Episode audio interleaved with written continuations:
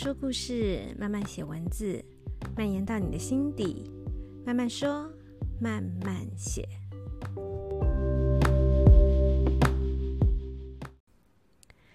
嗨嗨，大家这周过得好吗？首先，我要先道歉，我最近的 podcast 都有一点有一搭没一搭的，因为我也不希望没有没有内容、没有想法就乱录一通，然后。最近真的好像比较没有一些想法，时间也比较少，所以上周呢，我就默默的略过了。然后今天呢，录这一集的时候，刚好是七月十一号，对我来说是蛮有意义的一天，就是我我正式养的狗狗乌尼。他第一次第一天来到我们家的日子是十二年前，现在是二零二二年嘛，是十二年前他来到我们家的时候，所以是二零一零年的七月十一号，是乌尼第一天来到我们家，然后也因为乌尼呢，就开启了我的养狗人生，然后我。刚刚是因为在 Facebook 上面看到了一个回顾，然后就有一点，因为乌尼在一年多前就离开了嘛。那我其实本来觉得好像我已经调试的蛮好的，可是刚刚看到回顾的时候，还是忍不住泪崩。然后刚好因为要录 Podcast，就是一直也找不到题材，突然就觉得说，哎，这个题材好像可以来跟大家聊一聊。再加上最近刚好也因为呃宠物展，然后我一直在呃资助的这个一个协会叫狗脚印的协会，那他们也也有呃发布一些消息，然后一直在传递大家呃就是要用领养代替购买这个观念，这观念非常。非常已经，我觉得已经深植人心了。但是我觉得有的时候是沦沦为一种口号。但是今天我看到了狗脚印直接把一只是繁殖场一直频繁交配生出来的一只黄金幼犬，你知道黄金幼犬在领养的是多抢的吗？在这个领养的市场上，只要是一抛出有黄金幼幼犬。可能就是十分钟以内就被抢，但是这只黄金幼犬是后脚没有办法站起来的，所以因为我看到这个之后，我就突然想到了我的乌尼，刚好也很巧，今天七月十一号是乌尼十二年前来到我们家，所以我就想要跟大家聊一聊这个话题。嗯，乌尼，我们是我们十二年前领养，在网络上领养的。乌尼对我来说非常重要，它是开启我后来养尼克跟小拉的第一只狗狗，它也是陪伴我最久的一只狗狗。嗯，我要先预告一下，说不定等一下讲一讲会忍不住哭，因为这个真的是，嗯，我刚刚看到回顾的时候还是有一点 忍不住泪崩，所以即使我也觉得我已经调适得很好了，可是。毕竟它是陪伴我最久的一只狗嘛，但是其实虽然乌尼是我最正式养的一只狗，但开启我开始有养狗的这个想法是豆皮。豆皮是在更早之前，半年前，我们帮朋友暂时托养大概一个多月的一只拉布拉多，然后也因为在。在这之前，其实我们家因为我妈妈是有一点洁癖的人，所以我们家其实是不太能够养狗，所以从小到大，我们家其实没有什么宠物。然后豆皮呢，是因为我在 Facebook 上看到朋友在询问有没有人可以帮忙，当时我承认是一时的同情心泛滥。然后我就觉得，再加上当也也当然是因为那时候刚好我刚开酷奇小巷，所以我觉得我当时空间等等时间也都允许，所以就帮忙托管了豆皮。但当时我其实是有一点投机的心态，我个人其实当时没有那么喜欢狗，但我呃那个时候的男朋友是对是曾经在宠物餐厅就是工作过，所以我当时 想的很简单，就觉得哎，就丢给他，然后我又可以做一个好的人情。现在想起来，我觉得我蛮狡诈的，但是一遇到豆皮之后，整个人沦陷，我就爱上了拉布拉多。然后虽然豆皮只是在我们家托养了一个多月，后来他走的时候，我真的哭到不行，然后我就决定。我要去领养，我要去领养拉布拉多。我还去收容所找过，然后，总之，我觉得领养也是缘分。虽然我们一直在讲用领养代替购买，但是我还是不觉得你要硬去领养一只狗。毕竟这只狗或是猫啊，我们现在讲狗是因为我自己是养狗的，但是我觉得不论是任何宠物都是啦，我觉得都是。你要照顾它一辈子到它的终老，所以他一定要投你的缘。所以如果你是那种假仁义道德，说哦，我就去领养，然后硬领养一只狗，你硬领养一只猫，硬去领养一只嗯，怎么讲句极端一点，雪貂、兔子什么，我觉得都是不负责任的。你还是要找到投你的缘。你看了，你会觉得喜欢，觉得它可爱。你要去想，当他后来会生重病，当他年老的时候，他可能瘫痪，他可能会尿失禁，他可能会乱大便，你都还愿意对他不离不弃的时候，这只狗或者是猫啊，这只兔子，才是你的那一个，呃，怎么说？你们两个才是投缘的，我觉得。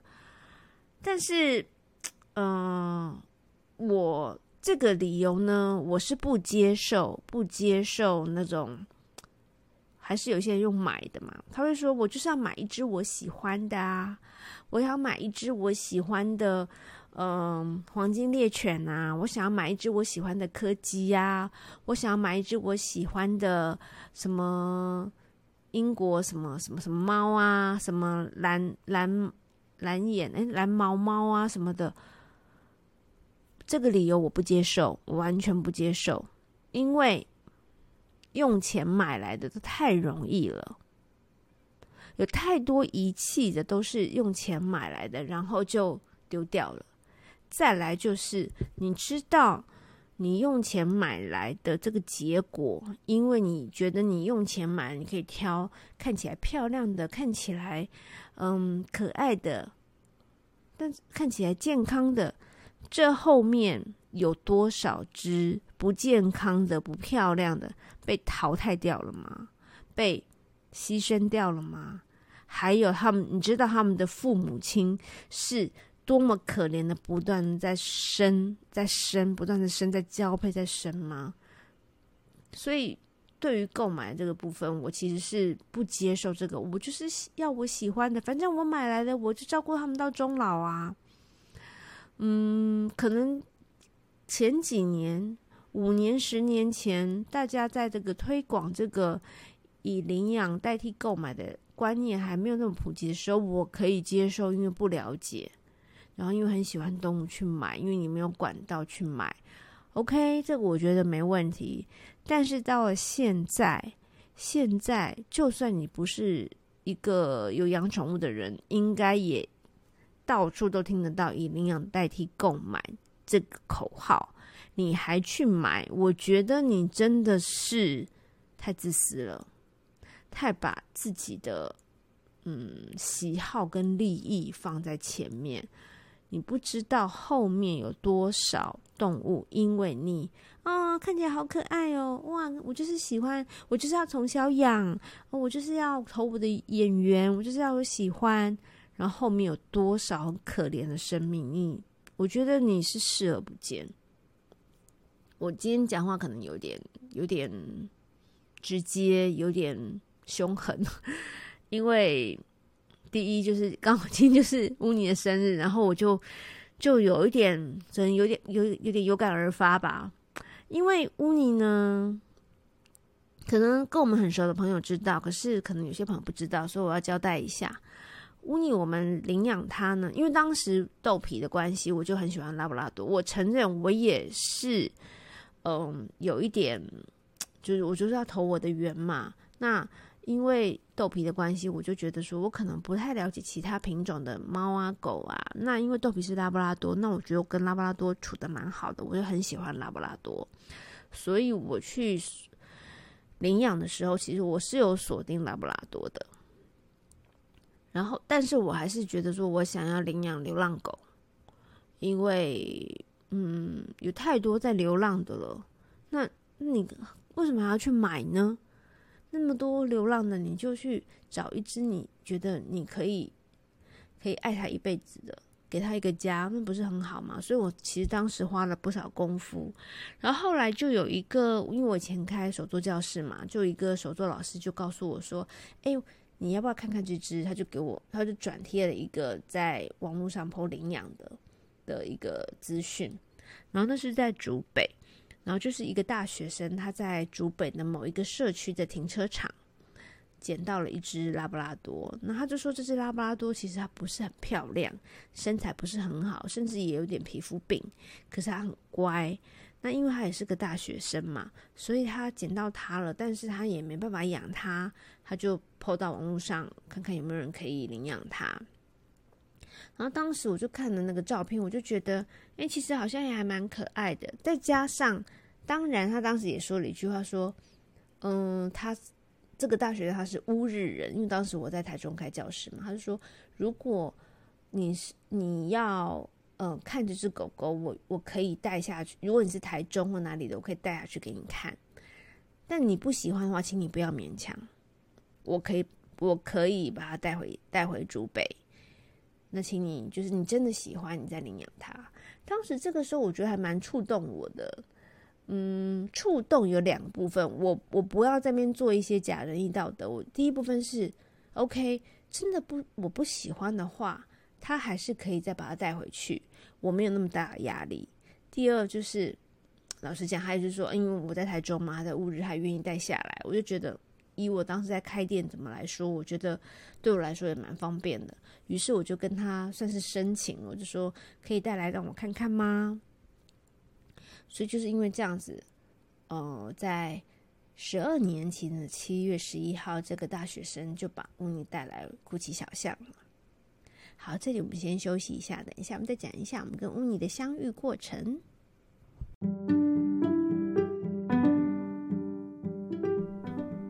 对人类图有兴趣，但是总觉得自己看书摸不着头绪吗？你觉得以往说的人类图浅显易懂，想要了解更多吗？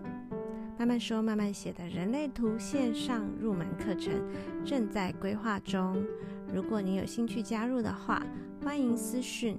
慢慢说，慢慢写的 Instagram 或者是 Facebook 粉丝专页，一旦开课了，我会第一时间通知你哦。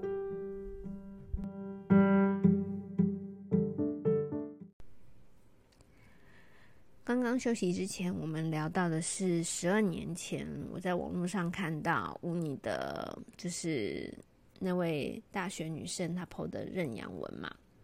然后后来她带来给我们看的时候，其实我就觉得她很可爱啊。但是真的如她所说的，她也非常诚实。她的身材就不是很好，但她的脸很可爱。如果认识乌尼都知道，乌尼的脸其实长得很可爱。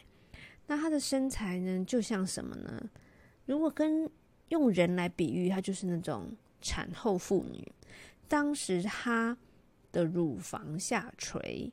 然后身材就就是像，嗯、甚至我们有一些学生当时看到乌尼就说：“诶，她是不是怀孕了？她是不是等一下要？她是是过一阵子要生很多小孩啊？”也有人是说：“诶，她是不是刚生小孩可以分我们一两只狗吗？”她就是那种产后妇女的身材，但她的脸是很可爱的。然后那个大学女生说的皮肤病其实不是，就是大型狗因为常趴着，所以他们的。那个前脚的那个关节有点像膝盖的地方，就会有点黑黑的。其实不是什么皮肤病。那我也不知道。其实如果你要说乌尼是一只很漂亮的狗吗？在以当时来说，其实并不算。但是真的那个时候，我就觉得它很有眼，对我来说很有眼缘。而且我也我就觉得你就留下吧。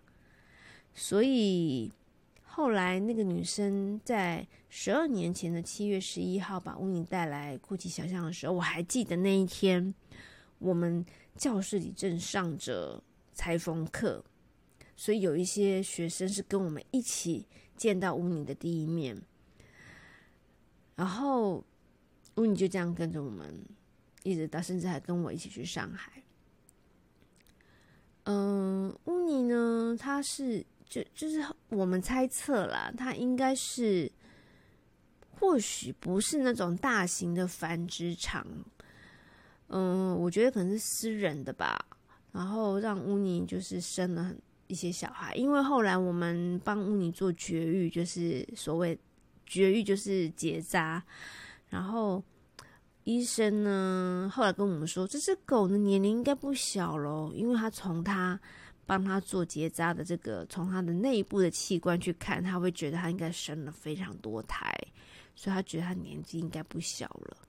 可是呢，我们后来又带乌尼去看医生，看皮肤啊，看牙齿啊。另外的医生又说，哦，从牙齿看起来，他大概才三四岁、四五岁，所以。听起来就是觉得，其实可能他实际的年龄并不大，但他被一直利用，生了很多胎、很多胎、很多胎，你就会很心疼他。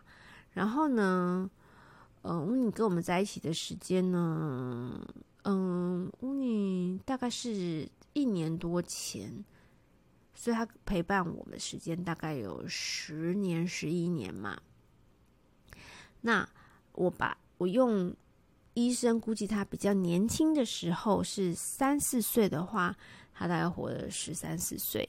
那如果是帮他结扎的医生，他可能他的判断是当时乌尼来我们家可能是七岁，那他也活了十七年。在他跟我们陪伴这十十多年呢，我们给他很丰沛的爱，再加上因为他是电狗嘛，所以他会。遇到很多人，其实我真的非常感谢之前在酷奇小巷的这些同学们、朋友们，都真的很爱他，都很宠他，所以他其实是得到非常非常多人的爱。但即使是这样哦，乌尼都算是一只非常呃抑郁、非常嗯、个性算是比较阴暗。的狗狗不是，比如说小拉，小拉我就觉得它是一只非常活泼、非常乐观、非常开心的狗狗，但是乌尼就不是，所以我常常会忍不住去想，它到底经历过什么。然后我之前有跟大家在上一季的 podcast，我有有一两集有分享过那个宠物沟通嘛，所以我有常常忍不住会想要请宠物沟通师帮我问他。你到底曾经经历过什么？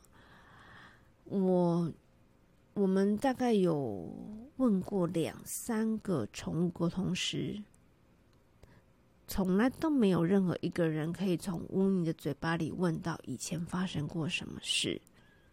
乌尼总是非常的寡言，不太说话。然后呢，如果问到以前的事情，都是绝口不提。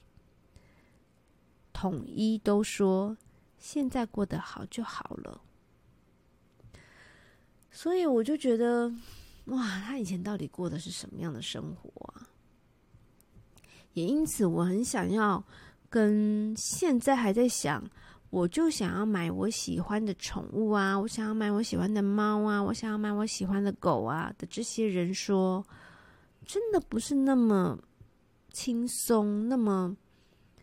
那么简单的事情，你知道你买到的这只可爱的狗狗，这只漂亮的猫猫咪的后面有多少可怕的事情？有多少可怜的狗跟猫咪，他们的父母是多么可怜，被关在笼子里，然后一直生，一直交配，一直生，然后他们的营养是多差。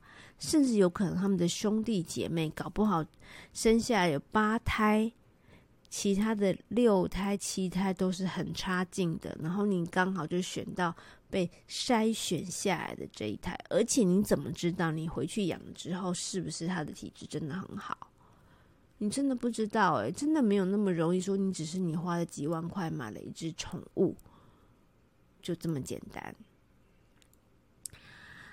嗯，就像我有一个朋友，嗯，我就不说他是谁了，他很想要养一只新的狗狗，他买了一只，就那一只体质不好，过没几天就死了。过没几，他就很生气，去宠物店请他再赔一只。好，宠物店再再赔了他一只，那只又死了。他一直说他很生气这件事情，但在我听了就会觉得你在干嘛？你觉得你花钱就是老大吗？你知道这一只一只狗狗，就是就是因为有你们这些人想买，所以宠物店才会一直去去生出这些小狗，要让你们养。然后他们的体质都很差，他们的父母都很可怜。然后你还在那边抱怨说：“哦，我这宠物店怎么这样啊？我换了一只又一只，死了一只又一只。”我真的是觉得，真想骂脏话。然后呢，其实我们在养乌尼这个过程中，其实我们也曾经中途过一只狗狗。这只狗狗呢，更是让我们坚决绝对不买宠物。这只狗狗它是。真的是从繁殖场里面救出来的，它也是拉布拉多，它跟乌尼长得很像哦。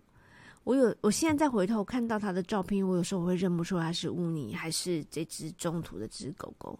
但这只狗狗它的双眼是失明的，好像是白内障吧。然后它也因为一直被囚禁在繁殖场里面，它非常的恐惧，所以它。嗯、就是一个非常没有安全感。我已经觉得乌尼算是蛮没有安全感的狗狗，但是这只狗狗因为刚被救出来嘛，它更没有安全感。然后我们那时候帮忙中途，其实才三天。为什么只三天呢？因为这三天这只狗狗因为太没有安全感了，它完全不上厕所，完全不尿尿不大便。但啊，也不能这么说，它大便它尿尿，但只在。人看不见的时候，你带他出去遛的时候，都不愿意。然后他会在你没看到的时候，比如晚上睡觉的时候，就在家里大的乱七八糟，尿乱尿。因为再加上因为他眼睛看不到嘛，所以他会把他的排泄物弄得全全的整个房子都是。然后，嗯，再加上他又一直不上厕所，我们就觉得这也不是办法。难道他就一直这样不不尿尿吗？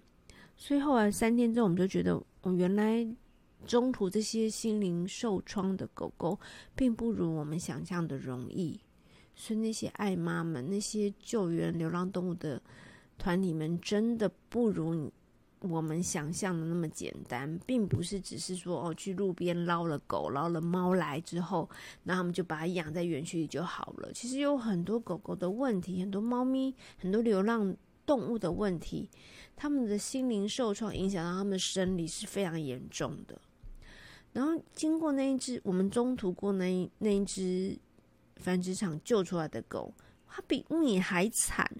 那我们就会觉得天哪，到底是什么样的人还可以再去买狗、买猫、买兔子、买买老鼠？我不知道，其实我不知道老老鼠应该也是繁殖来的吧。所以，我真的是想要透过这一集。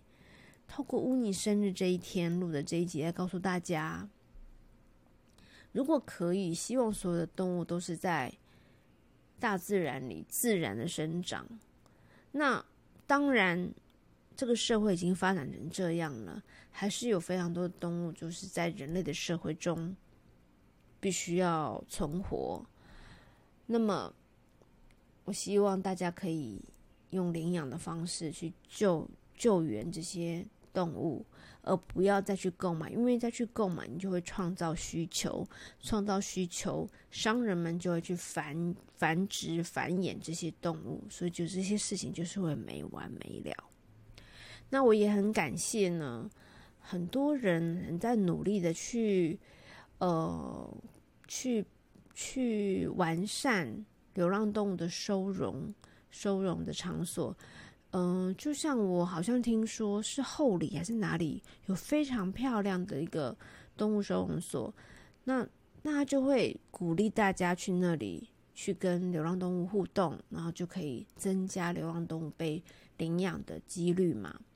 再来就是也有一些人很努力的在推呃宠物的，应该是健保吧。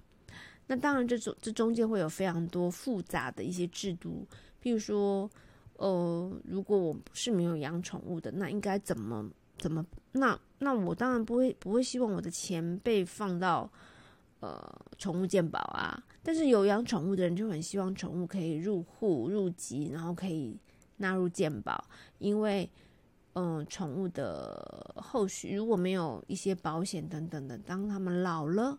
当他们生病了，这个费用都很高嘛。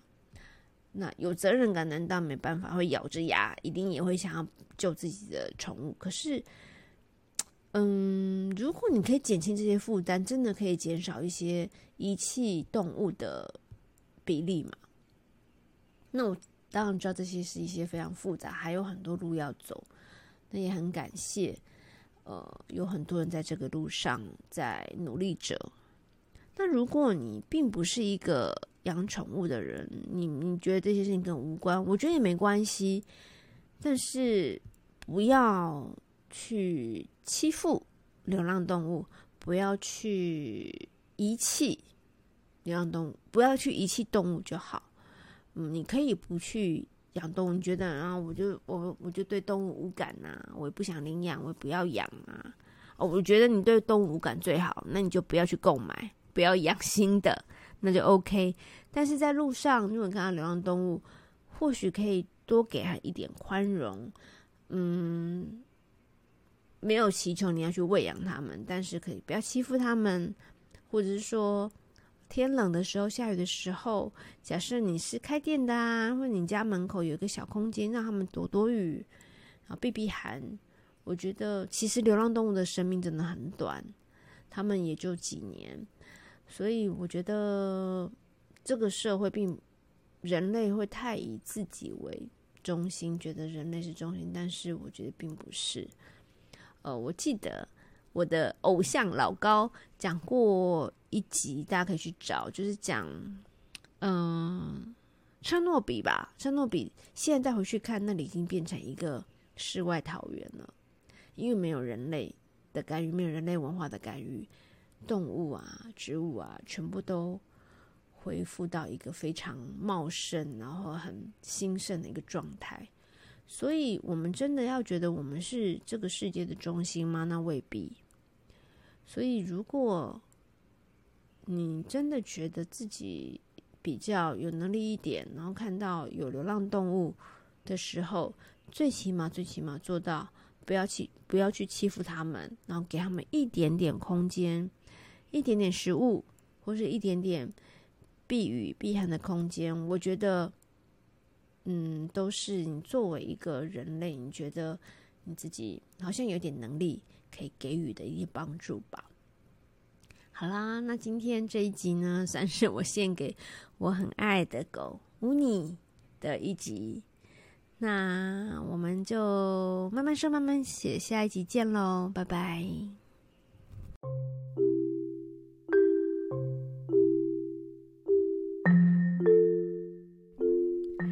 的节目内容还喜欢吗？如果有想听的主题，或是有任何意见想要提供给我，欢迎到慢慢说慢慢写的 Instagram 或是 Facebook 的粉丝专页留言让我知道。同时，我已经开启了赞助页面，小小的零钱就可以使我的节目做得更好、更有动力哦。我们下一次见。